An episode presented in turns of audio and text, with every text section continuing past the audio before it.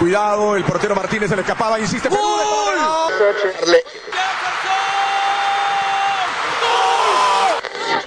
Aquí está el empate en el área Esperañol, en el área Esperañol está. ¡Gol!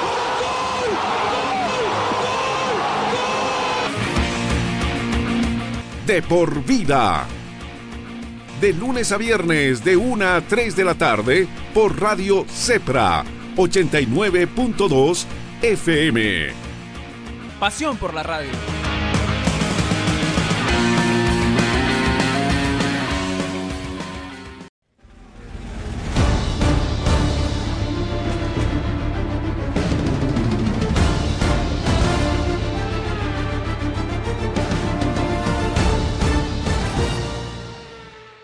¿Qué tal amigos de Sede Deportiva? Muy buenas noches y bienvenidos a este Sede Fórmula 1 previo a Francia y sobre todo de media temporada, porque así ya ha pasado de repente medio calendario de la máxima categoría. Creo que hay muchas cosas que hablar. Ha habido demasiado movimiento. Cuando parecía que este mercado de, pilotos iba a estar tranquilo, o al parecer eso todo indicaba, pues se ha empezado la novela que viene la unión de la IndyCar con la Fórmula 1 gracias a McLaren. Eh, Sebastián Vettel no ha renovado con Aston Martin y no sabemos qué pueda pasar. Obviamente Daniel Ricciardo, Nicolás Latifi tal vez es uno de los que ya está cantado que se va, pero creo que todavía hay muchas cosas que hablar y por eso es un gusto saludarles. Rodrigo Torres, quien les habla, en compañía primero saludo a la buena Angie Hernández, que hoy vamos a hablar de indicar que es su segunda categoría favorita. ¿Cómo estás, Angie? Muy buenas noches. Hola, Rodrigo, Andrés, Juan y a todas las personas. Gracias por invitarme de nuevo. Mi segunda categoría favorita, que, que Rodrigo no me cree, pero sí lo es, sí lo es. Siempre fiel a la indicar, yo pendiente. Ese sarcasmo es porque Angie es muy europea, entonces ella solo fórmula eléctrica. Andrés, ¿cómo estás? Muy buenas noches. Mitad de temporada, creo que podemos hablar poco a poco de un, decepciones, pilotos que nos han sorprendido, pero bueno, creo que ha sido una buena temporada hasta el momento. Hola, buenas noches a todos. Claro que sí, la verdad, una temporada interesante, a lo mejor distinto a lo que vimos el año pasado, pero con otros tintes de interesante, vaya. Bueno, es que lo que fue hace un año con la guerra entre Verstappen, Hamilton y sus dos escuderías atrás, pues sí, sin duda ahorita eh, Ferrari creo que ha quedado un poco de ver, pero sin duda poco a poco este cambio de reglamento pues nos ha dado diferentes resultados. También saludamos al buen productor de esta noche, el buen Juan Carlos Vera, que nos está apoyando. Y comenzamos en materia, y es que justamente llegamos al Ecuador de esta temporada. Nos quedan dos carreras antes del parón veraniego. Viene Francia este fin de semana y de manera consecutiva nos vamos al Húngaro Ring, que ya es una tradición que cerremos la primera parte de, esta, de la campaña de la Fórmula 1 en ese circuito de Hungría, que ya hablaremos, pero la verdad es que no es mi favorito, aunque tiene muchas anécdotas. Angie, llegamos justamente a la mitad, lo estamos mencionando y como quiero preguntarte más bien, perdón por mal plantear la pregunta, ¿cuál sería tu pi piloto sorpresa y cuál sería tu piloto de decepción hasta este momento? Mm, ay, me lo hubieras mandado antes para que lo No, no es que justamente no lo, digo, lo, lo comentamos antes, pero justamente no, porque hay que agarrar la sorpresa. A ver, es que ni siquiera se me viene alguien a la mente, la verdad. O a ver, bueno, Andrés, diría, diría, diría George Russell, piloto sorpresa, porque, o sea, aunque ya sabíamos, pues, de lo que es capaz, creo que lo ha hecho muy bien. Eh, no, no, no, mejor lo voy a cambiar, lo voy a cambiar. Juan Yusu, perdón. Sí, sí, No, la agarraste sí, en curva, literal, la agarraste en curva. No, no, esa es la idea. Ah, Vale, mira, hacemos El- esto. Ya dijiste tú primero, Andrés, tu piloto sorpresa. Estoy entre dos, igual estoy entre One Yu y por lo recientemente visto, no por lo que ha hecho toda temporada, Mick Schumacher. Me ha gustado la sorpresa de Schumacher en las últimas carreras. Sí, creo que ya por fin entendió el coche y sin duda ha encontrado esa confianza que tanto se necesitaba. Eh, de piloto sorpresa, yo me quedaría también creo que con Wen Yuso, sobre todo por ser el primer, eh, más bien el único piloto novato de esta temporada. Llegaba a un Alfa Romeo con muchas dudas la campaña anterior. Eh, creo que le dieron el clavo, evidentemente al ser un, una escudería menor que no representa tan fuerte, no iba a estar en puntero, pero creo que ha tenido buenos resultados y también ha tenido un accidente, creo que más que sorprendente, y, y lo ha hecho bien el chino. Creo que pocos teníamos fe en él, me incluyo, y ha demostrado que tiene calidad y que creo que la compañía de Valtteri Bottas le ha venido bastante bien. Y ahora sí, Angie, tu decepción. Mm, no sé si decir a Daniel, porque pues desde la temporada pasada ya venía mal, o Pierre, Pierre Gasly. justo en Israel, que hoy no nos puede acompañar. Una lástima porque si no sería interesante hablar del gas mismo. Andrés, también el tuyo. Me quedo con Hamilton, sin duda alguna me quedo con Hamilton. No ha hecho mal las cosas, pero comparado a lo que nos tenía acostumbrados la década anterior, no es el mismo. Ha tenido muchos problemas. se ve que está regresando a la competencia, pero sí estuvo envuelto en mucha polémica, sobre todo porque se le vio un tanto negligente eh, al inicio de la temporada y quejándose mucho, eh, sobre todo en comparación a su compañero de equipo, George Russell. Mm, sí, también creo que es bastante válido, ¿no? Si bien, y evidentemente el Mercedes sabemos que tiene problemas, pero no lo suficiente para estar tan mal abajo de la tabla, pues sí, ¿no? O sea, la polémica del proposing, creo que esa imagen, más bien una de las imágenes de la temporada va a ser cómo sale del coche después de Azerbaiyán con dolores de espalda, que muchos decían que eran falsos, yo no creo que pueda ser falsos porque de verdad se ve que hacer prácticamente 50 vueltas de esa manera rebotando te tiene que molestar algo y más en una parte importante como la espalda. Y yo me quedaría, creo que con Daniel. O sea, es que no puedo irme sin Richardo porque cada vez, cada carrera, desde que ha estado en Renault eh, y, ahora con su paso a, a McLaren, poco a poco cada vez escucho más y no sé lo que ustedes piensen de que le llaman sobrevalorado yo creo que teníamos demasiadas expectativas, y me incluyo después de que estuviera en Red Bull, de que llegó con Sebastián Vettel un, cuando era cuatro veces campeón y lo, lo retó.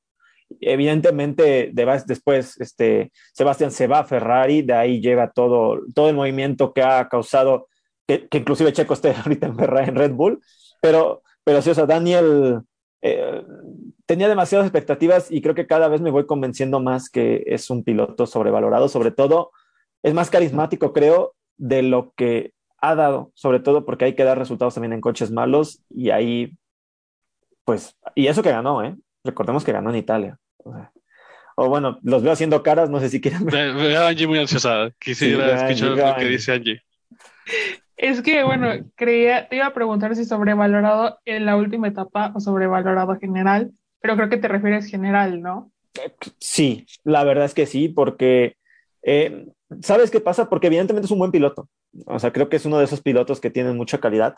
Y, y, si Red Bull te pone el ojo de esa manera y te apuesta por ti como lo hizo Daniel Ricciardo, porque recordemos que llega a la Fórmula 1 gracias a HRT, a España, ese equipo, pues proyecto que hicieron los españoles que no salió, pero gracias a España es que tenemos a Daniel Ricciardo y después lo recuperan cuando quiebra y llega a Toro Rosso. El problema es que hay dos momentos para mí muy malos de Daniel, que es el primero, zafarse de Max o sea, yo entiendo que, que es difícil estar con Verstappen por todo lo que le habían ofrecido en Red Bull, pero, pero que, que a la primera de cambio en una temporada se fuera, a mí me costó mucho aceptarlo.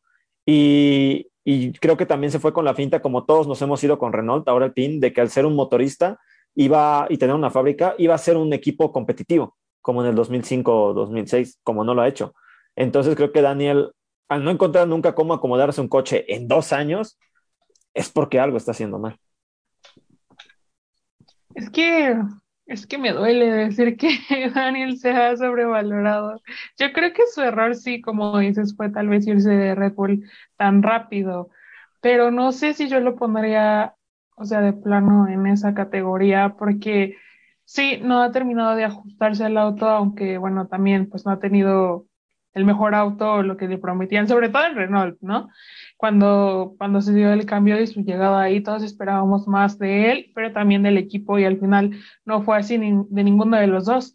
Pero, o sea, pienso la victoria en Monza, creo que, o sea...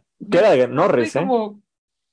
Sí, era de Norris. hay como esos pequeños flechazos que, mm, flechazos más bien, que eh, o sea, un piloto que, que no tiene como madera de piloto, creo que no, no, no podría lograrlos, aunque estuviera ahí, ¿sabes? Entonces, creo que eso me hace dudar un poco, pero sí, sí creo que tal vez sí podría aceptar que no es lo que todos esperábamos o lo que veíamos en, en Red Bull, ¿no? Ya cuando lo ves a la larga y ves todos sus resultados, ves lo que ha pasado con su carrera y, y así creo que, pues sí, tal vez eh, es un poco decepcionante, es menos de lo que se esperaba, pero no lo llamaría sobrevalorado. No me, no me malentiendan de sobrevalorado que sea mal piloto, porque evidentemente es, es un bueno, o sea, porque sí que creo que el máximo ejemplo para mí de sobrevalorado es Nico Hulkenberg. porque es un gran piloto y nunca ha hecho un podio.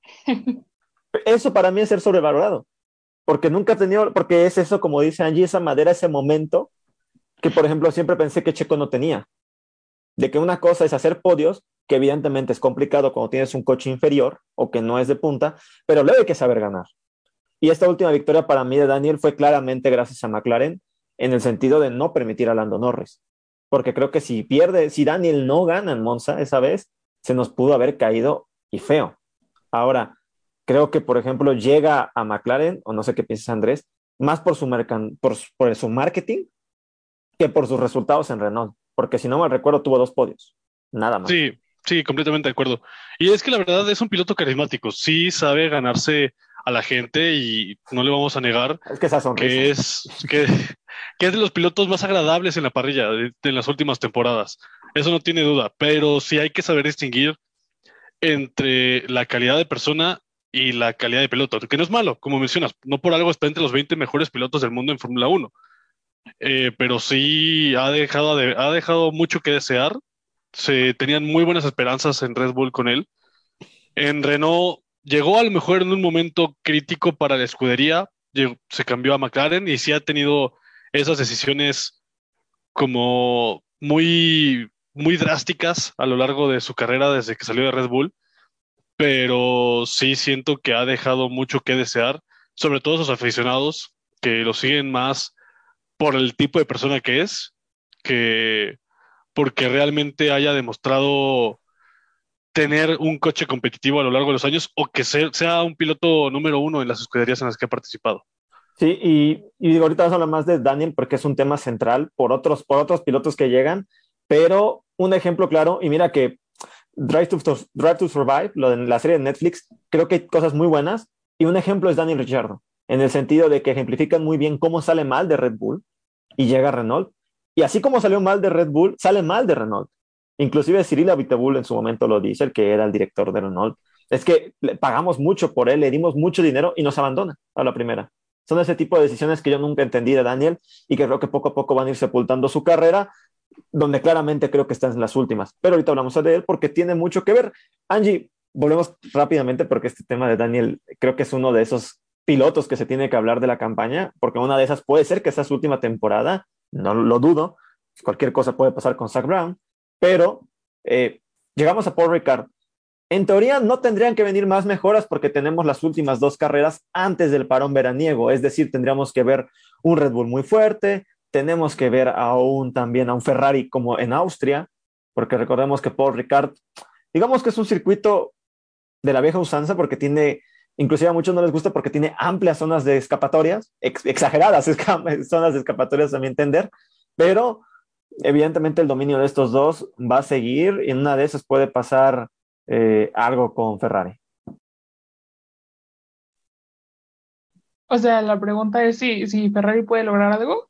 Sí, sí, sí, porque, perdón, exactamente, porque Ferrari es el momento. si lo decimos que era importante en Austria, qué mejor para cerrar esta primera mitad. Bueno, no primera mitad, antes del parón. Sí. Pues eh, Red Bull el, año pasado estuvo muy fuerte ahí. Ahorita pues sí, Ferrari ganó, pero tampoco es que tenga grandísimos problemas, ya lo decíamos, si no hubiera sido por el accidente de Checo, o sea, bueno, todo pudo haber pasado, pero había grandes probabilidades de que terminara también en el podio o, más cerca y hubiera presionado a las Ferraris y demás. Pero yo creo que tal vez aprovechando pues como ese embrión anímico que tienen, eh, igual y, y sí, bueno, jugando un poco con eso, y también, no sé, incluso pensando eh, hasta con la mala carrera que tuvo Checo, igual y por ahí pueden aprovechar y, y sorprender a Red Bull, ¿no? Que yo creo que, o sea, tendrían que de nuevo tener como un fin de semana perfecto para poder hacerlo, porque Red Bull tiene la estrategia, tiene el auto, el circuito les favorece, lideran en pilotos y lideran en constructores, Max no tiene presión,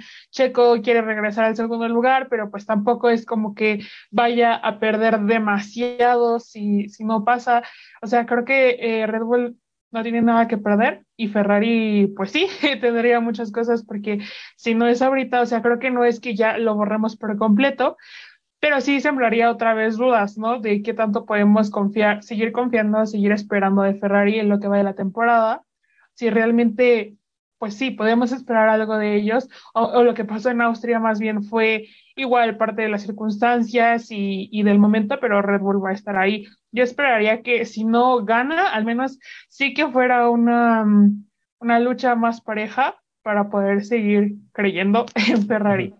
Totalmente, y más porque viene justamente agosto y ya sabemos que después en la segunda mitad son muchas carreras consecutivas y sobre todo nos vamos de Europa, que ese también es un punto importante porque en la segunda mitad vamos a Singapur, vamos a Japón, venimos a América, ya sabemos que Estados Unidos, México, Brasil, hay mucho movimiento y ahí es cuando las mejoras no van a llegar de manera tan constante como este punto. De ahí que Bélgica, Monza sean muy importantes e inclusive son circuitos muy diferentes. Las configuraciones son muy distintas en esos dos trazados, pero también es importante cómo pueden llegar para mejorar el coche, porque es la última oportunidad que pueden tener. Andrés, ya te recuperamos después del modem. Ahora tú, fuiste, tú sufriste con el internet y no Angie. Ah, ah, así pasa la maldición de Angie. Karma, completamente. Este, ahora, creo que por primera vez, y entiendas en el buen sentido, Carlos Sainz es un factor en el campeonato. Verdadero, me refiero, porque siempre estuvo ahí, e, evidentemente los problemas, los choques, inclusive la grava, si le quieres ver en forma de meme, pero a lo que voy, ahora sí está en un buen momento, porque en Austria estaba para un segundo lugar, inclusive en una de esas, en un primer lugar, queriendo o no, por la estrategia, pero creo que ahora sí eh, podemos tener una lucha de escuderos, porque honestamente no la hemos tenido. O sea, en todo, en todo, en todo, en todo el calendario, ni Checo ni Carlos se han enfrascado en una lucha verdadera, como tal vez en algún momento lo hemos visto con Max y Leclerc, pero creo que el español ahora sí puede ser importante en este momento. Sí, sí, completamente de acuerdo. Eh, ya demostró Carlos Sainz que sí es un corredor que tiene para luchar, no nada más tiene el auto, eh, también tiene características competitivas. Solamente es cosa de que sí haya dejado a ciertos fantasmas de atrás. Eh, vimos en la temporada que al inicio le costó mucho trabajo, a pesar de haber sido el mejor piloto de Ferrari la temporada pasada. Y me parece que también nos dimos cuenta en el Red Bull Ring que tenía hasta para pelear a Max, ya sea porque Max tuvo problemas, pero estaba con ritmo para quedar en el, 1-2 de Ferrari, ya ganó el, Gran Premio de, Inglaterra, y la verdad es que sí, Carlos Sainz ha demostrado que a lo mejor un poco, un poco fiable en algunos puntos, pero sí se le ha visto una mejora. Esperemos que esos esos resultados se mantengan después del parón de verano. Y pues que siga con una buena racha para que tengamos un cierre de campaña competitivo entre al menos Red Bull y, y Red Bull y Ferrari, la costumbre de hace algunos meses, pero sí, que Red Bull y Ferrari mantengan viva esa competencia unos, unas carreras más. ¿Confiamos en Carlos Angie? Sí, yo siempre he confiado en Carlos. es difícil, es difícil preguntarte eso contigo porque que tú así es claro. Bueno, pero ahora, el otro, el otro factor, y creo que Calladito poco a poco lo vamos mencionando, pero ahora sí es una verdad con Mercedes. O sea, Mercedes no está muy lejos de Ferrari. Y volviendo a lo mismo, sí, Leclerc ganó, pero Carlos no sumó por problemas de motor. Y puede ocurrir otra vez. Entonces, Angie, ¿qué tanto podemos creerle a Mercedes? Volvemos a lo mismo, no creemos que le dé para Red Bull, pero ahí tú que quedas en segundo lugar, ¿no? Ay, es que me gustaría decir que no, pero yo creo que digas que sí, tal vez más por Ferrari que por Mercedes. No porque dude de que lo puedan hacer bien, porque ya están demostrando eh, que con ayuda o sin ayuda de la FIA, pues lo, hicieron, ¿no? Mejoraron, ahí están, y Hamilton eh, también eh, viene con los podios, George no ha quedado en podio, pero queda atrás de Hamilton, o sea, los dos suman y demás. Pero, o sea, Ferrari creo que está, sigue un escalón arriba, digámoslo así, porque tiene un mejor auto, pero a causa de todos los errores de Ferrari y lo que siempre puede pasar, todo, espera todo en Ferrari, eh, creo que, o sea, a causa de eso es que Mercedes lo podría ver acercándose mucho más de lo que debería con, con los italianos. No sé si, o sea, si siguen así de mal en Ferrari arruinándolo todo, pues sí, no me sorprendería que al final les terminen quitando el segundo lugar o, o sea, terminen ahí a nada. Pero yo lo veo así, más por, por los errores que porque de verdad Mercedes tenga nivel para pues arrebatárselos. Andrés, ¿tú tampoco confías en los alemanes? Pues es que sí confío en ellos. Realmente nos han dado, nos han demostrado en las últimas carreras que han retomado cierto nivel, independientemente de si porque se han hecho ciertos cambios para esta temporada. Pero al final de cuentas, no siempre el deporte es de merecer, sino de estar ahí. Y Mercedes ha demostrado que, para bien o mal, lo podemos mencionar como el best of the rest. Y ha aprovechado resultados muy importantes cuando Red Bull o Ferrari han fallado, ya sea ambos Red Bull, como vimos en la primera carrera, eh, los dos Ferrari, uno y uno. Mercedes ha estado ahí y ha tenido podios y sus dos pilotos, bien que mal, han, han sido competitivos detrás de, este, de, este, de estas dos parejas de pilotos. Bueno, creo que estoy de acuerdo, creo que siempre han sido, se han mantenido. Sobre todo hemos recuperado a Hamilton, que era lo que pedíamos, y creo que lo que todos necesitábamos para esta competencia, y que justamente es lo que queríamos desde el momento en que empezó este nuevo reglamento, que era ver tres equipos. Bueno, en verdad queremos ver diez, pero la realidad es que se pueden tres, y por ahí se puede sumar uno que siempre nos queda de ver o es Alpine o es, o es este McLaren, siempre esos como que quieren, pero no están. Siempre tienen una buena carrera cada seis, y ese es el problema con ellos. Y, eso es interesante porque al fin y al cabo, Angie, eh, el objetivo de Mercedes es volver a ser campeón del mundo a Hamilton, creo, o yo entiendo, por el hecho de la edad. Porque Russell sigue siendo joven, es, más o, es la generación de Verstappen y de Leclerc. Pero Hamilton, yo le veo dos años. O sea, yo no le veo más que eso. Entonces, bueno, lo mismo, es importante sumar ahorita, pero creo que para 2023 es la verdadera apuesta para que Luis pueda romper esa hegemonía de Schumacher. Sí, totalmente de acuerdo. Y también creo que si no lo llegan a hacer, pues yo dudaría en que le dieran más tiempo, porque, o sea, si bien George es joven, pues para qué desgastar o para qué alargar algo dos, tres, cuatro años, si en algún momento pues Luis se va a retirar, sería extraordinario que lo lograran, que lograran superar esa historia de, de Michael, ¿no? Y ser finalmente el número uno indiscutible en la historia, al menos en esa estadística pero, o sea, creo que también viéndolo como una manera, no sé, hasta de negocio, pues no sé si sea rentable seguir en un proyecto que, que te está llevando más de lo esperado y que dices, no lo logró este año, lo logró el que viene, pero igual, o sea, si Red Bull sigue ahí y Max sigue ahí, probablemente sí, si Ferrari ahora sí se ponen las pilas y tiene a Charles, eh, viene, no sé, Lando en, en otro caso, George también está ahí, o sea, hay muchas cosas que ellos no pueden controlar y que no pueden cambiar, ¿no? Entonces creo que sí, yo vería a un Mercedes apostando todo para 2023 y tratando de hacer el campeón a Luis, pero no sé si diría que lo intentarían en 2024 igual si no lo hacen el siguiente año. Bueno, no estoy de acuerdo. Creo que si subiste a Russell, eh, si bien obviamente con estos cambios y como ha sucedido en 2022, no lo puedes hacer este año, sí puedes todavía proyectar un poco si Max esperó, si Leclerc también aguantó con Sebastián, que, que, no lo haga Russell. Y creo que él es inteligente y lo sabe, y en eso tienes razón, y estoy de acuerdo contigo, Angie. Ahora, Andrés, eh, nos mantenemos en Paul Ricard y, y en Garzo justamente este circuito, porque es posiblemente la última vez que lo veamos. Quiero creer en el calendario, no sé si por un buen tiempo o sea el primer, el primer, el primer caso de un circuito que rota y es lo que ya habíamos mencionado en eh, anteriores, que está constantemente en la prensa y que seguramente si es que se pronuncia y se más bien se anuncia de manera oficial la llegada a Sudáfrica o el retorno a Sudáfrica al circuito de Guialami, serían estas fechas, justamente. Entonces, salen los pilotos en conferencia de prensa previa y Verstappen y Sebastián dicen que, por ejemplo, vamos a Spa, que también se está mencionando. Bueno, Spa va a venir después del parón, pero lo que voy, se nos están acabando los circuitos clásicos.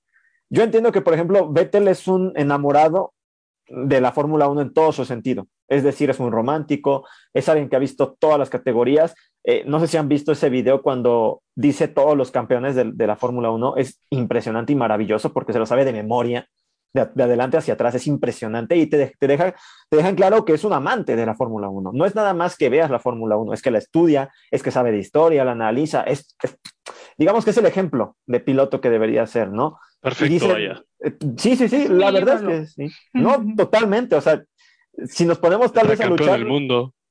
Tetracampeón, ¿no? El más joven, por cierto. Tal vez si nos ponemos a hablar, yo les soy honesto, yo llego al 2000, de ahí para atrás empiezo a tener dudas, ¿no? no, no, no de manera correcta con ellos, para lo que voy. Es, puede ser la última vez que veamos Paul Ricard, no sé si en un buen tiempo o tal vez en un año, o más bien en dos. Eh, volvemos a lo mismo con el tema de los cambios. ¿Qué tanto podemos mantener o qué tanto es necesario, por ejemplo, proteger circuitos?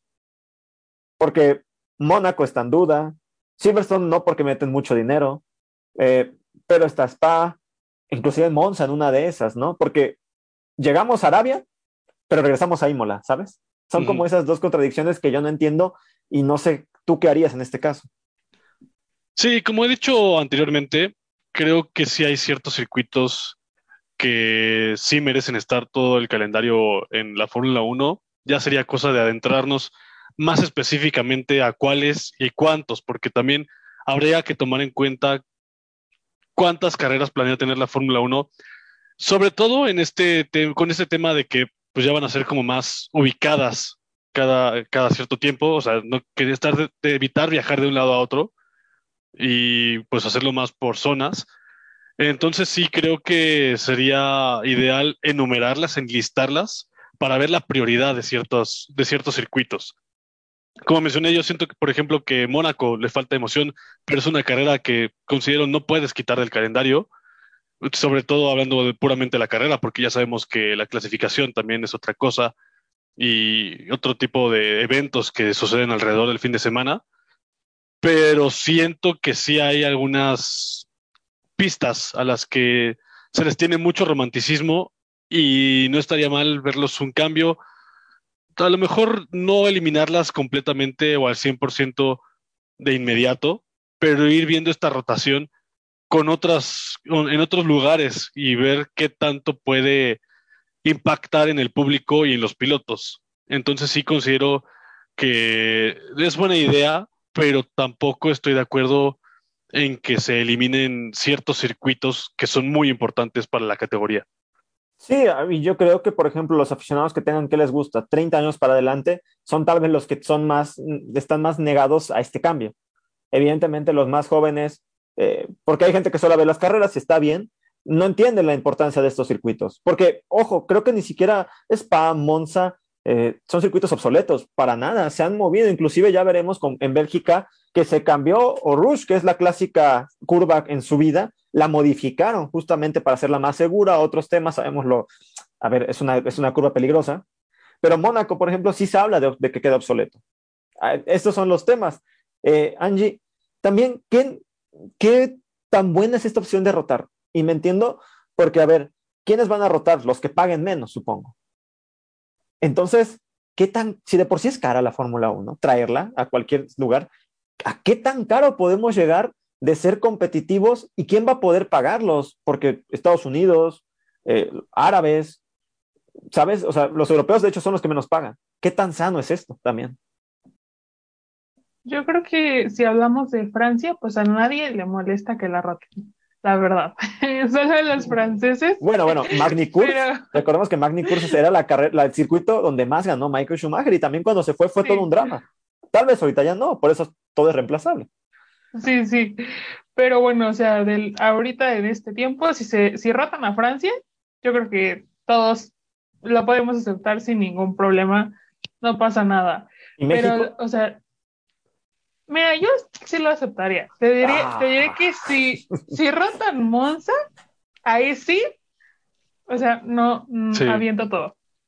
No puede tocar a Monza. Pero. Spa, Yo, no puedo admitir que toquen Spa. Realmente Spa se me hace un circuito bello, magnífico. Sí, es que son como esas joyas que son intocables. Pero, o sea, yendo a tu pregunta, yo creo que es que pensando que los que no van a rotar porque paguen más, o sea, que sea un Miami o Abu Dhabi o Jeddah, o sea, ahí qué emoción hay. Sí, de vez en cuando a lo mejor, bueno, y es a mí que a mí me gusta mucho Yeda, pero no, no da las mejores carreras, ¿no? O sea, a lo mejor. Bueno, bueno, Yeda, acuérdate que va a cambiar. ¿eh? Acuérdate que Yeda va a cambiar porque van a construir un, autódromo como tal. Es verdad. Y a lo mejor en algunas circunstancias de carrera, pues se puede poner emocionante, ¿no? O por cómo llegue la carrera ahí, o sea, cómo llegue el campeonato y lo demás. Pero en sí, en sí, pues no es emocionante. Y entonces, o sea, es, es como esa injusticia, ¿no? De por qué mantienes a algo que según te va a dar más espectáculo cuando en realidad no te lo da y le quitas la oportunidad a pistas que son icónicas y si no te dan eh, la emoción o rebases o, o, una carrera que te tenga todo el tiempo ahí, o sea, sí te generan atractivo porque representan algo para la categoría y para la Fórmula 1, ¿no? En el mismo país. Pero eh, igual me acuerdo que eh, Andrés decía, ¿no? Que tal vez la, la, parte buena de rotar es que, pues, si no tenemos a todos los circuitos, igual se aumenta esta expectativa como de, ok, no hemos corrido aquí, eh, no, no se tienen tantos registros, no tenemos tantos datos, entonces eso puede generar como un poco más de emoción e, e interés a ver cómo se van a desempeñar ahí eh, pues todos los equipos y todos los pilotos, qué va a pasar, porque si no has corrido ahí en uno o dos años, pues eh, no es lo mismo, ¿no? O sea, no, no, sí, no, no genera lo mismo que si ya tienes el registro de que cada año, cada año vas ahí.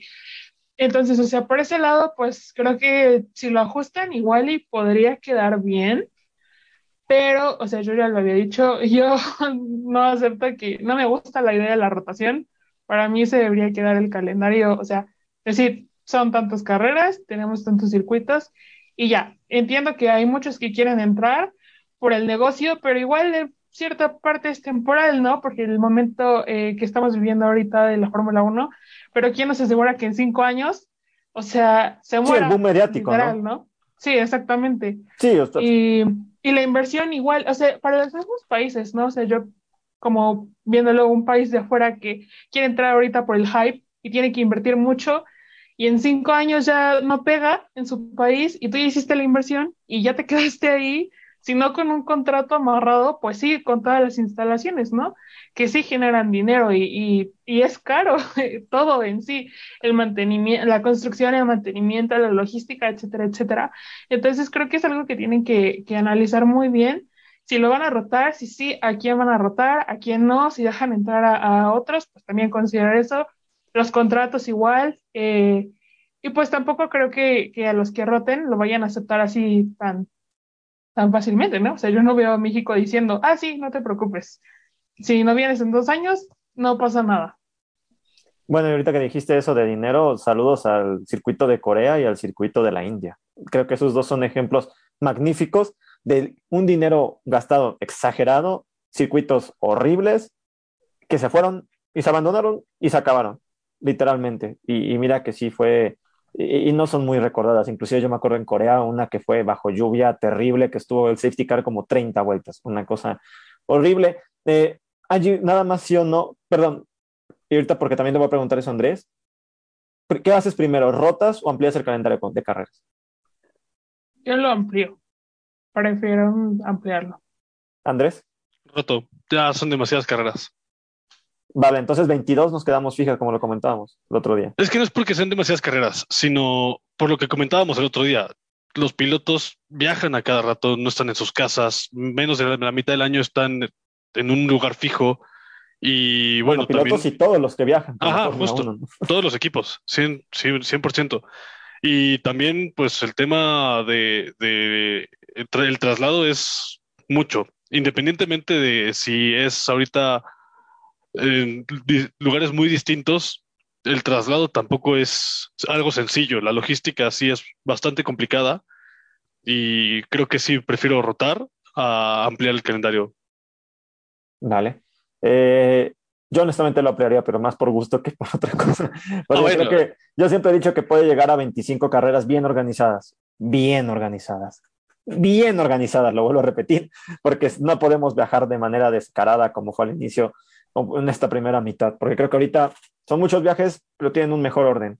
Eh, vamos con el otro tema y volvemos con Daniel Richardo, porque esa fue la novela de la semana pasada y que sigue expandiéndose para ahora. Sobre todo, creo que hay cuatro países inmiscuidos. Australia, bueno, en verdad son cinco. Australia con Daniel Richardo, está Francia con el tema de, perdón, con Inglaterra con el tema de McLaren, está España con Alex Palou y México con Pato Ward. Y si quedan Estados Unidos con Colton Herta.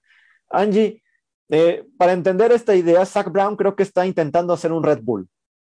Es decir, tiene un Toro Rosso, tiene a un Red Bull y a partir de ahí juega con las escuderías que tienen Fórmula 2 y Fórmula 3. O bueno, más que escuderías con estas uniones que tienen, ¿no? Con Prema, con otros.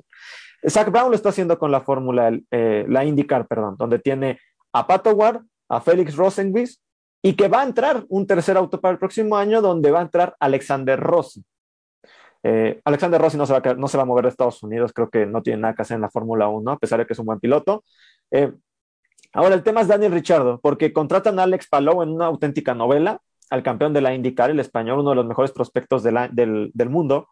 Tiene la superlicencia porque ganó justamente la categoría estadounidense, o sea, él puede mañana, mañana subirse en Fórmula 1 si quisiera.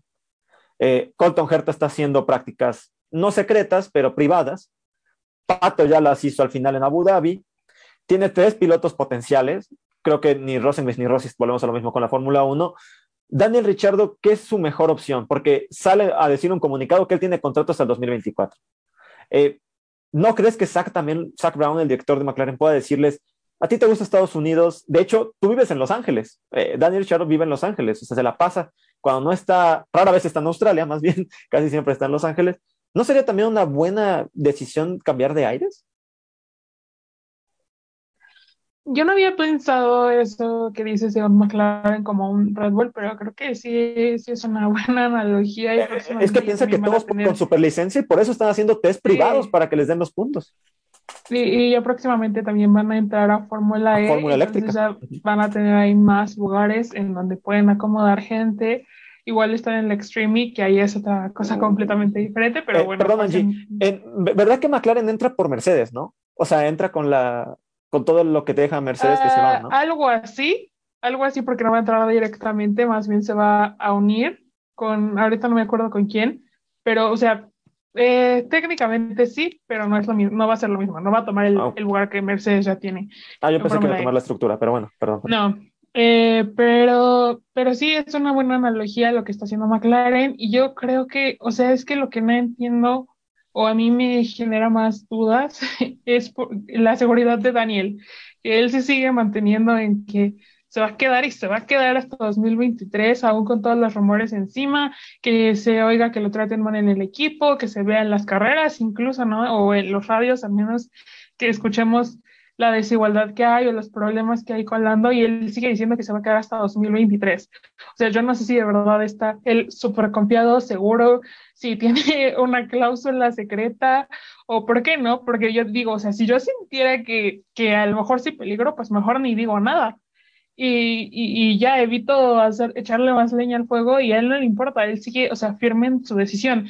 Yo creo que Zach sí podría hacer eso de, de negociar con él tal vez un intercambio y no creo que le fuera mal en la IndyCar, o sea, no sé si le costaría tanto trabajo en la pista, pero tiene capacidades para adaptarse y, o sea, en el tema extrapista sería tal vez hasta muchísimo mejor, ¿no? Ya lo hemos visto, tú lo, tú lo dijiste, vive en Estados Unidos, cada que va ahí, que es el premio de, pues, de Estados Unidos, se la pasa haciendo promos, yendo a diferentes programas y convive con la gente y, o sea, casi, casi dice que es su segunda nacionalidad o su segundo país, entonces por ese aspecto tampoco habría problema, pero yo creo que tal vez no sé si él lo siente como, como que sería de plano de decir como fallé o fui un fail y me están bajando, ¿no? O sea, por eso mismo, pues me están bajando.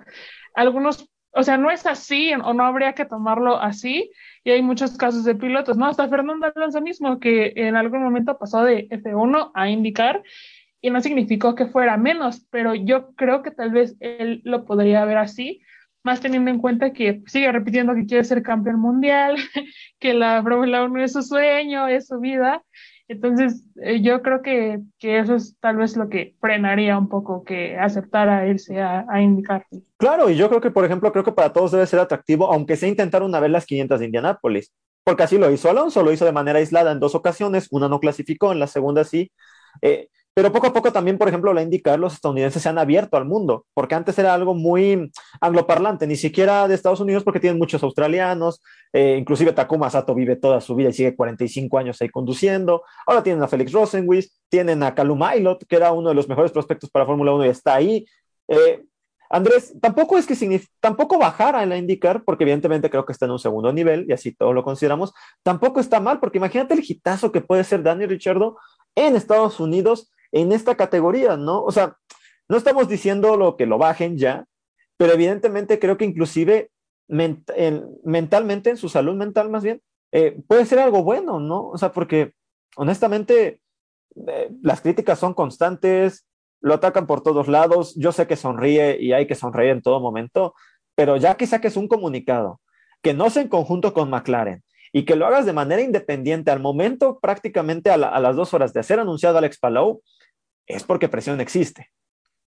Sí, completamente. se ve que Ricciardo siente la presión y no nada más por el tema de Palou, sino los resultados que ha, dado y lo que se ha comentado desde finales de la temporada pasada, a pesar de la victoria que tuvo en Monza, que como mencionas, fue más por el equipo que nada, porque era más de Norris.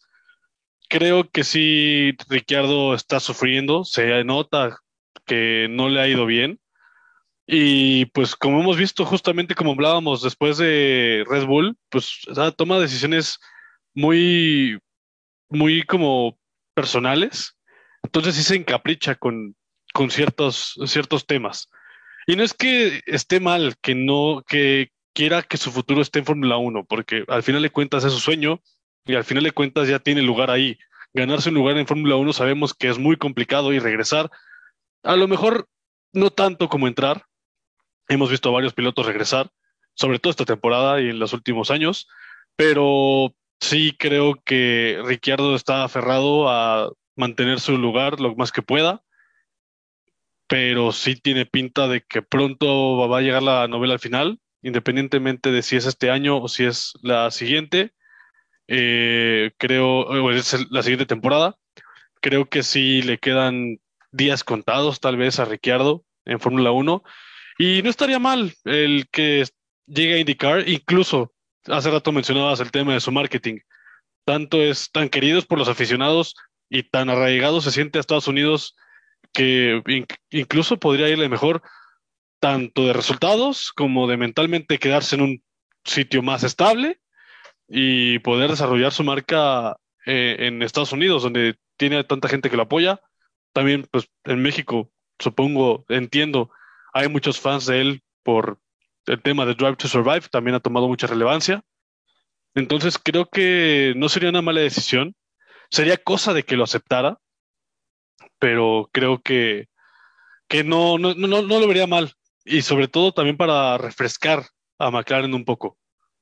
Sí, evidentemente, a ver, Zach Brown creo que es un gran, un gran director del equipo. Creo que ha logrado que después de todo el bache que significó la era Honda, cambiaran y McLaren poco a poco lo. Evidentemente también va a haber buenos momentos malos, pero eh, esta es la situación y es que, a ver, Colton Herta y Alex Palou, después de que acabe la temporada de la IndyCar, que acaba en agosto, eh, bueno, agosto-septiembre prácticamente, tienen la oportunidad y creo, por lo que han dicho en, en, varios medios en Europa, que están casi un hecho de que van a participar en una práctica libre, cada uno. Van a tener la oportunidad eh, Paló porque tiene la superlicencia, eh, a Gerta se la están consiguiendo tal vez ahí Pato es el que se está rezagando un poco en ese tema de, tener una práctica libre, pero eso significa que si ya te están dando el lugar, es por algo. Y, ahí porque yo creo que 2023 no pasa, Daniel, de McLaren. Y esa es la pregunta, Angie. ¿Cuál, ¿Qué opción tiene? Porque bueno, hablamos del caso McLaren y que pueden negociar. Yo no lo veo en Fórmula Eléctrica, honestamente, Daniel, no lo veo haciendo un Giovinazzi, pero sí en un IndyCar. Entonces, eh, ¿qué, es la mejor opción para el australiano? ¿Sigo luchando? ¿A qué escudería puedo tener un lugar? Porque no creo que después de McLaren una escudería, ni siquiera de media alta, vaya a considerarlo porque es muy caro. O sea, pagarle a Daniel es muy caro, de verdad, es de los mejores pagados. Entonces, es buscar una escudería baja o, aceptar indicar. ¿Qué es lo mejor para él? Yo si fuera él, escogería indicar, porque creo que prefiero eso y todavía tratar de rescatar mi carrera que ir a Williams. O sea, yo amo Williams, pero creo que si viéramos a un Daniel ahí es porque ya queda completamente definido que no le dieron para más la carrera, porque no le pueden pagar o no lo aceptaron en otros equipos o no en buena con el proyecto. Y la única escudería que le queda es la última y la del fondo. Y si le está costando tanto trabajo ahorita acoplarse a un equipo de media tabla y estar con el auto que aparentemente pues, o sea, él no se adapta, pero es también según porque porque no está para más resultados y más cosas, o sea, yo tampoco me lo imagino siendo más paciente, pues en el último auto tratando de sacarlos a flote y de llevarlos y de ayudarlos a desarrollarlo y demás. Entonces creo que terminaría muchísimo más frustrado, a lo mejor hasta su carrera se, se embarraría un poco más. Eh, y, digo, de, de, decir, estuve en Red Bull y lo tuve todo y gané Mónaco, a estoy en Williams, o sea, creo que tal vez sería un golpe muy fuerte. Y en cambio, si se va, o sea, va a quedar ahí como tal vez está para algunos en duda de lo que pudo ser y lo que no, que si fue su culpa o de McLaren o de alguien más, pero ya ahí, ahí queda su historia y se va a otra categoría donde tiene todo que aprender y todo que, que ganar y si bien a McLaren también le falta en indicar porque no es el mejor equipo, eh, pues mejor que Williams, tal vez, sí se verá, porque McLaren no es un Williams en la indicar tampoco. Entonces, yo si fuera, si fuera él, yo me iría a indicar. No, creo que es una buena opción porque, a ver, también lo que decían, indicar hay mucho piloto que está arriba de los 40 años. O sea, creo que estamos muy acostumbrados a ver mucho joven en Fórmula 1 de un tiempo para acá. Ya cuando hablamos, por ejemplo, de que Hamilton va a cumplir o cumplió 36 años, si no mal recuerdo, Checo está igual en 35, en 34, Daniel tiene la misma edad que Checo y ya los vemos súper veteranos, pero luego vemos que Helio Castroneves, el brasileño, el año pasado ganó su cuarta Indy 500 con 44 años. Entendemos que la edad no es un motivo, pero que evidentemente sí importa para categorías como la Fórmula 1, donde yo no le veo cabida, Andrés. Y, entiéndase, porque Alpine tiene a un piloto grande como Alonso, de edad. De ahí nos vamos a qué te gusta. Aston Martin tiene al hijo del dueño y tiene a Sebastián Vettel. Otro, Alfa Romeo lo mismo con Botas. Yo no lo veo que Williams apueste a él, porque creo que Williams está más concentrado en tener a Oscar Piastri, en ese caso, que tener a Daniel Richard. O sea, de un australiano a otro, ¿no? Entonces, son ese tipo de cosas como para decir eh, qué es bueno, qué es malo, o tú también, ¿qué crees que es lo mejor para Daniel Richard y su carrera, sobre todo para este final? Sí, me quedo con la idea de irse a IndyCar, independientemente de los movimientos que pudiera haber ahora para la siguiente temporada porque, pues, como mencionas, ya hay corredores un poco veteranos que en cualquier momento, en cualquier momento eh, puede, puede retirarse, ya sea Fernando Alonso, sea incluso el Checo Pérez, lo que sea. Ya les quedan pocos años de carrera, sin duda alguna en Fórmula 1. Pero creo que sí es más viable que se mantenga en McLaren tal vez, en IndyCar, y pues seguir haciendo lo que le gusta, que es correr. A lo mejor no en la categoría que más le gusta, pero al final de cuentas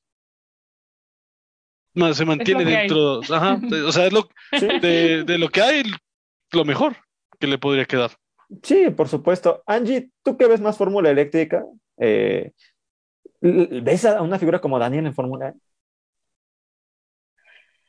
Es que, a ver, de poder Sí, yo creo que sí lo podría intentar, pero bueno, igual ya ha quedado demostrado no solo con Giovinazzi, sino con otros pilotos que no es tan fácil como ellos piensan cambiarse de, de Fórmula 1 a Fórmula E.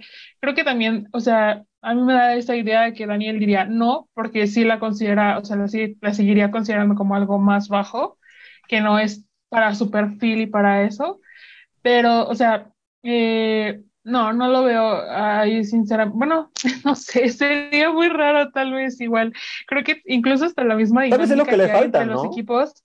La categoría. Tal vez no crees que es lo que le falta a la categoría. O sea, una, una superestrella. Una imagen así, porque creo que, bueno, también podemos hablar un día de la fórmula eléctrica, creo que es un tema fascinante. Creo que es una categoría que sonó muy bien, que es interesante sus prospectos, pero no tiene una imagen llamativa, ¿sabes? O sea, fue campeón Sebastián ¿no? Estuvo, ¿quién te gusta? Este, Antonio Félix da Costa, que también fue campeón. Jean-Éric Bernier. Está, este, ay, se me fue el brasileño. Se me fue el Lucas Di Grassi. Lucas Di Grassi. Son, no quiero decir descartes de Fórmula 1, pero encuentran su oportunidad en Fórmula Eléctrica y honestamente, a ver, no son más que buenos pilotos, pero marketing cero. ¿No crees que también Daniel puede darle un impulso a la categoría? Es que te iba a decir eso, o sea, creo que la dinámica es diferente, o sea, la que hay con todos los equipos y con todos los pilotos, o sea, sí es una competencia, pero incluso si tú, si tú vas a interactúas, te das cuenta que para ellos ni siquiera está como esta lucha de yo quiero ser el número uno y opacar a todos. Sí lo hay, uno que otro, y, y sí está ya cuando ves obviamente la carrera. Pero las últimas no carreras, ¿no? si no, no tendría sentido que compitieran, pero no, no tienen como eso, ¿sabes? O sea, creo que ni siquiera ellos es algo que buscan o que quieren, porque así se ha dado, más bien, se ha desarrollado temporada con temporada, pues esa dinámica. Entonces yo no sé si, si de verdad sean necesario, o sea, para marketing y eso entiendo que sí, sería tal vez muy bueno, pero no sé si para la propia categoría de verdad lo necesite, o sea, algo que, que incluso los fans digan, lo necesitamos, lo queremos. Y, y también que llegue ahí, o sea, sí como figura, pero no te garantiza que al final se va a poder quedar en ese estatus por sus resultados, ¿no? O sea, también habría que ver eso. Bueno, en eso estoy totalmente de acuerdo. Aparte, creo que en algún momento se planeó que la Fórmula Eléctrica y Fórmula 1 tendría que fusionarse en un futuro, creo que más o menos lejano, por ese Sí. tema de eléctrico, pero también sería interesante, ¿no? Porque creo que, por ejemplo, Giovinazzi, que llegó al Dragon Penske, no, Dragon Andretti, si no me recuerdo, Dragon Racing. Andretti, mm, mal es poco, como le ha ido a Giovinazzi, que no ha podido encontrarse. Y mira que para mí era un buen piloto, pero, vamos a lo mismo, tampoco la Fórmula Eléctrica es tan fácil como todos creen. Y ya, creo que para ir cerrando, Andrés, tengo que pedirte tu pronóstico para Francia y, evidentemente, cuál es tu podio. Ah, no, no es lo mismo, básicamente, el pronóstico y el podio. Bueno, Pronóstico del Es que clima. podemos decir, por ejemplo, El pronóstico del clima, Per- Perdón, la verdad no lo digo soy mejor, persona porque es muy amplio, es muy amplio, estoy totalmente de acuerdo. Porque bueno, pronóstico, dime cuál va a ser el décimo clasificado. Ah, caray. El Por décimo eso te digo el podio, el podio, lo cambio, lo cambio. Eh, bueno, podio, la verdad es que no lo pensé y mira que sabía que esta pregunta venía. Siempre, siempre viene.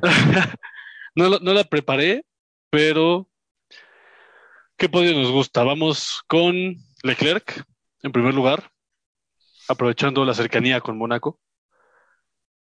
Eh, vamos también, sí, está cerca, ¿no? Le Castellet. A ver, están pegados. Sí, no sé sí, si tan, sí, no sé sí. si tan juntos, pero, pero como a Leclerc no le gusta Francia. No, pero no pues sé. Supongamos gusta la que, Costa Azul. digamos que por lo bien, los buenos resultados que tiene, puede que tenga gente que lo apoye de Mónaco y ve unas banderitas por ahí y se emocione. Puede ser, puede vamos, vamos, vamos. Me viste un pronóstico, ¿no? Me pediste un pronóstico, ¿no? Sí, No, no, no, adelante, adelante. A ver, ni Ocon ni Gasly van a ganar la carrera, entonces creo que lo No, más no, cercano no. de idioma es Leclerc. Oye, que también la comparación entre franceses está buena. Hace rato la vi en Fórmula 1, pero regresemos. ¿Quién es primer mejor, lugar-? ¿Quién es mejor, Ocon o Gasly? Mira, me gusta más, me gusta más Gasly. Me gusta más Gasly. Ocon, pero es, actualmente siento que Ocon. O sea, en general yo diría que me gusta más Gasly, pero actualmente Ocon y Alpine los veo mejor preparados que Alfa Tauri. Ya, mismo. ahora sí, el podio. Eh, vamos con Leclerc, eh, Verstappen y Pérez. Perfecto, doblete de Red Bull, pero no la victoria. Angie, lo mismo, gracias a esa pregunta de Andrés que hizo. ¿Qué francés te gusta más? Interesante de eso. ¿Y cuál es tu podio? Gracias, Andrés. ¿Te gusta más es de, que- te, te gusta más de, de competencia, de corredor? De De... conducción. sí, no, no, no, pues, a ver, de- obviamente, creo que- ¿de creo que de físico- hablando? Creo que físico Gasly se lo lleva de calle a Ocon. ¿eh? ¿Quién sabe? No, no me Pero- digas No, que tú, tú, tú, tú dirás, No, de, de en físico, tú dirás. para mí Gasly se lleva de Pero, calle a ah, hablando de, de carrera, es que estoy de acuerdo con Andrés. Yo diría Gasly en general, pero creo que Ocon lo ha estado haciendo muy bien mm, ma- desde el año pasado, diría yo. Entonces, ahorita está arriba de Gasly. Y eh, mi podio, yo voy a decir. Es que yo tenía el de Andrés, pero pues para que sea diferente. Sainz. eh, no, Verstappen, Leclerc, Pérez. Vale, doblete, Y el pronóstico del clima soleado. Ah, a ver, Ya, ya lo revisaste, tengo la ya. compu. Yo, yo también ya lo revisé y, y hay probabilidad de lluvia como del 2%. ¿eh? Entonces, no va a llover en Le Cancelet, en Paul Ricard, un circuito tradicional, creo que bonito, eh, se subestima, porque de hecho la carrera del año pasado fue muy buena, aunque sí es cierto que las anteriores habían sido horribles, hay que ser honestos, y confío que en esta categoría, en, perdón, en esta Fórmula 1 de este año con este reglamento, podemos tener un buen gran premio. Eh, yo también creo que Gasly, creo que todos tenemos demasiada fe en Gasly. Eh, eh, Fe, bueno, si estuviera Isra, no diría fe, bueno, personalmente no diría fe. ¿No? O sea, ¿no, no lo ves como un buen piloto. No es que no es que no lo veo como un buen piloto, pero no lo veo actualmente como prospecto para luchar el campeonato del mundo. No, o sea, independiente, y a pesar de que tiene poco tiempo relativamente comparado con otros veteranos, no lo veo compitiendo por un campeonato del mundo. Bueno, cuatro años, ¿eh? Cuatro años ya es algo. O sea, la verdad sí, que o sea, claro. no pero- sé si Red Bull lo ha mantenido por esperanza o porque también anda de vacas flacas en prospectos. Y volvemos al mismo ejemplo, claro, es Checo, ¿no? Ya lo renovó, ¿no? Para Alfa Tauri. Sí, Sí, para para un año más. 2023.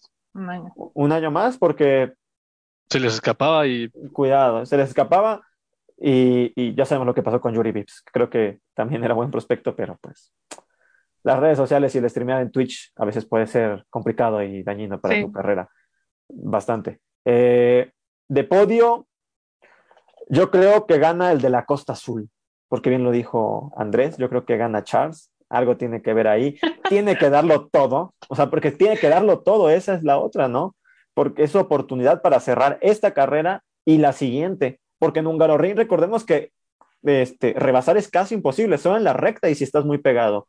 Y sabemos que quien clasifica o quien ha clasificado mejor toda esta temporada es justamente Charles. Entonces sabe que dos victorias más, cuidado. Y Sí. no sabemos qué pasa con Max. ¿eh? sí, es que no les falla el Ferrari también. Ta- ta- Ujú. Bueno, eso siempre va de Se la mano. equivocan ¿no? en los pits o algo pasa. Sí, o sea, le cambian la estrategia y ponen a Carlos ganador. eh, ahí, se, ahí sentí un poco de dolor y enojo contra Ferrari, totalmente justificado. Sainz, contra Sainz. Parece que estaba, parece que era toda la fanaticada tifosi en redes sociales cuando ganó Sainz y todos verdad, es la publicando. verdad. También tenemos aquí el podio de la producción, ¿eh? Sí, Claro sí. que sí, lo que iba a leer justamente del buen Juan Carlos Vera que dice que va a ganar Checo. A ver, puede ser que por hambre que el año que ha pasado en Austria puede hacerlo. Carlos segundo y Verstappen tercero. Me llama más Verstappen tercero que gane Checo. La verdad es que no veo a Ver- a Verstappen a menos que tenga un problema. Eso es cierto. Pero, pues bueno, nos vamos porque va a venir ahora sí Reyes de la Lucha a continuación. Nos vemos la próxima semana. Ahora sí, post carrera de Francia y ya llegando a la última del parón veraneo que será Hungría. Un gusto acompañarlos. Muchas gracias a Andrés, a Angie, también a Juan Carlos Vera en producción, Rodrigo Torres quienes habla. Nos vemos la próxima semana y lo mejor está por venir a toda velocidad. Muy buenas noches.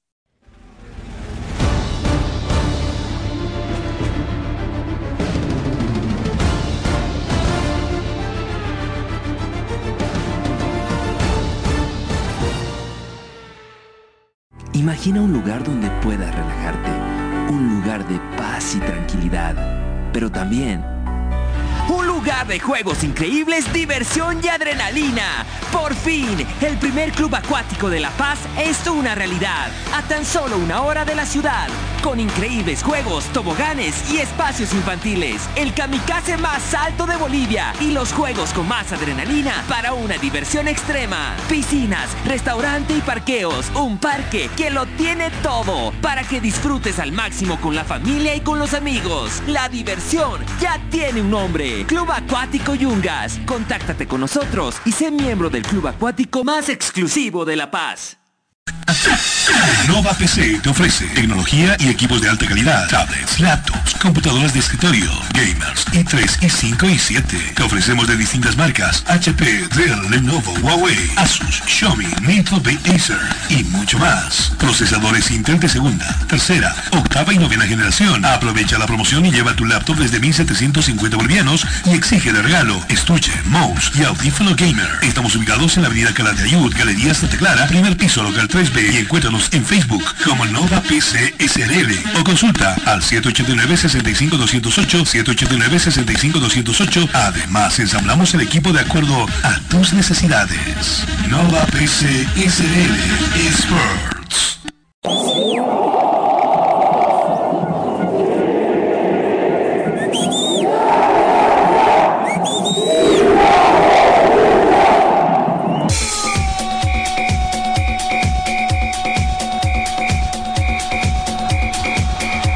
Información que necesitas saber del deporte en Bolivia y en el mundo, solo lo tendrás en De por Vida. A la cabeza de Marcelo González y todo su equipo de trabajo. te darán la información de primera mano de todo el ámbito deportivo que tú deseas saber. Porque más que una pasión, es un estilo de vida. De por vida. De lunes a viernes, de 1 a 3 de la tarde, por Radio Cepra, 89.2 FM. De por vida.